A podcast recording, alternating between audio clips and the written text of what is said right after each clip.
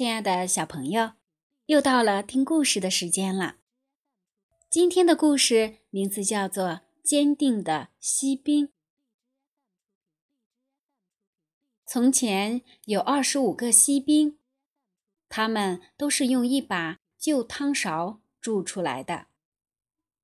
可是做到第二十五个锡兵的时候，锡不够用了，没办法，最后一个锡兵。只好用一条腿站立。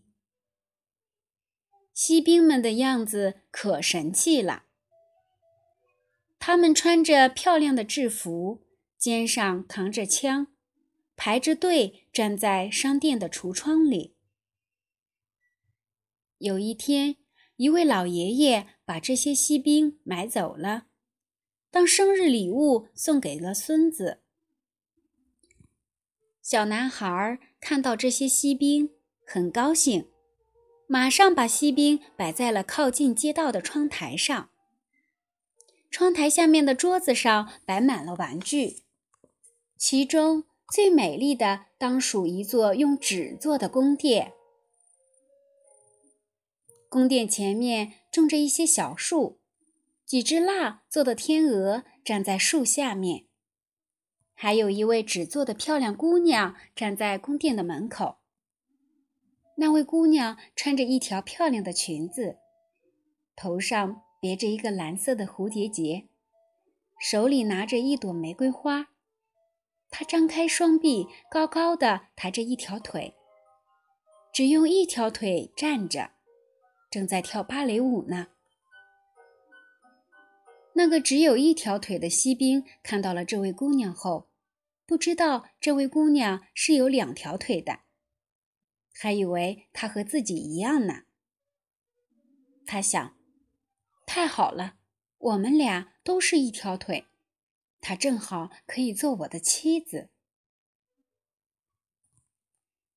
天黑了，小男孩一家人都上床睡觉后，桌子上的玩具们开始玩游戏了。铅笔在。桌上蹦蹦跳跳的，橡皮将军正忙着指挥那些有两条腿的锡兵们去打仗呢，真是热闹极了。只有那一个一条腿的锡兵没有参加战斗，因为橡皮将军认为他只有一条腿，打起仗来跑不快。锡兵很伤心，不过他只要一看到那位漂亮姑娘。就不那么难过了。钟敲了十二下，那鼻烟盒的盖子突然“砰”的一声打开了，一个黑色的妖精跳了出来，说：“锡兵，你不要做梦了，那位姑娘是不会嫁给你的。”但锡兵假装没听到他说的话。第二天早上，黑妖精使用法术，刮起了一阵风。锡兵没站稳，掉到窗户外面的大街上。他觉得好疼啊！不过他一声也不吭。他认为军人是不应该喊疼的。不一会儿，下起了大雨。两个小孩路过这里。其中一个小男孩说：“瞧，这里有一个锡兵，我们折一条纸船，让他站在上面去航行吧。”另一个男孩听了，高兴的不停地拍手。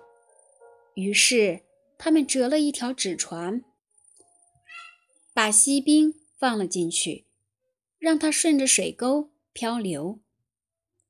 水沟里的水流得真急呀！纸船在水里摇来晃去的，可锡兵站在船上一点儿都不害怕。他坚定地看着前方，勇敢地扛着枪。不一会儿，船就飘进了一个大桥洞里，里面可真黑呀。锡兵心想：“我这是到了哪里？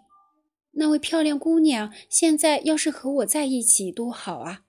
再黑我也不怕。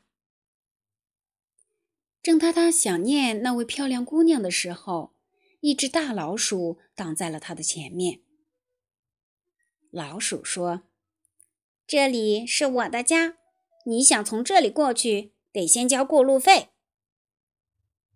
锡兵没有理他，紧紧地握着枪，船继续向前飘去。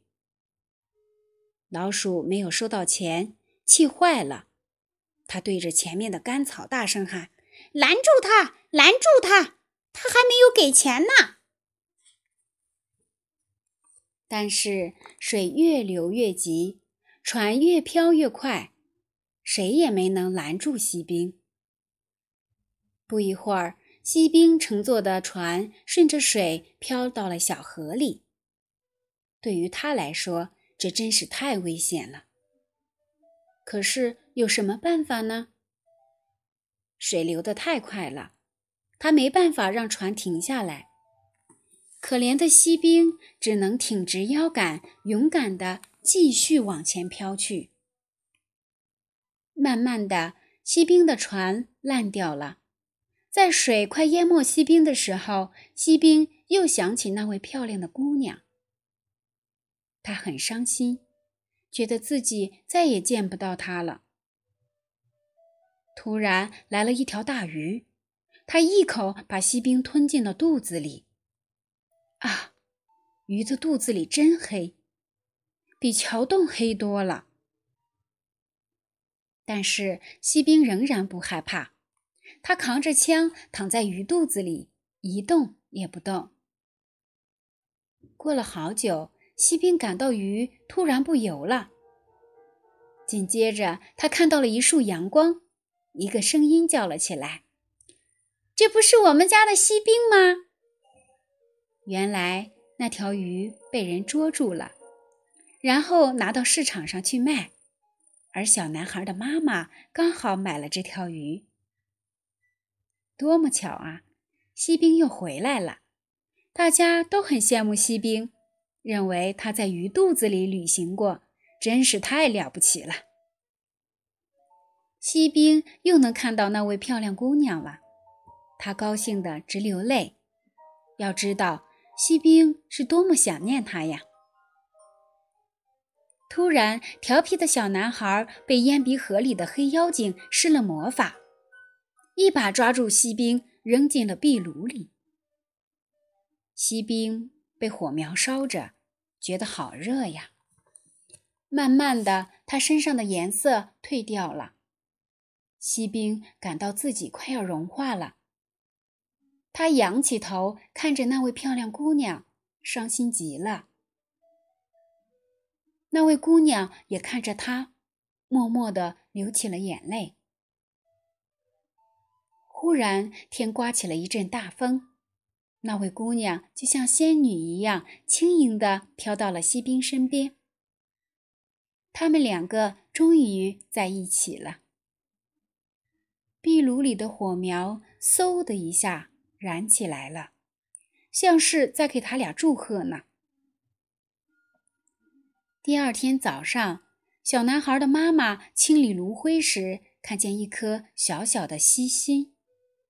这是锡兵变的。瞧，这个锡兵是多么坚定啊！亲爱的小朋友们，今天的故事就到这里了。晚安。